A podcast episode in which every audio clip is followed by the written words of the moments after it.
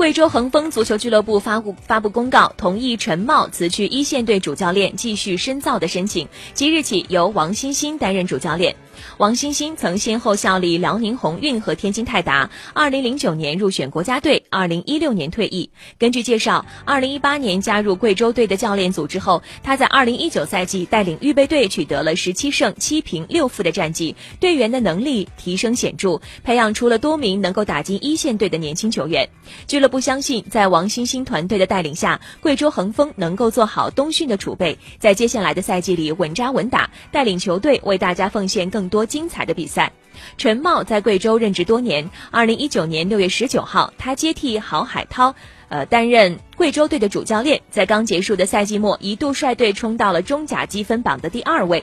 最后一场的比赛当中，贵州队惜败给对手，与中超失之交臂。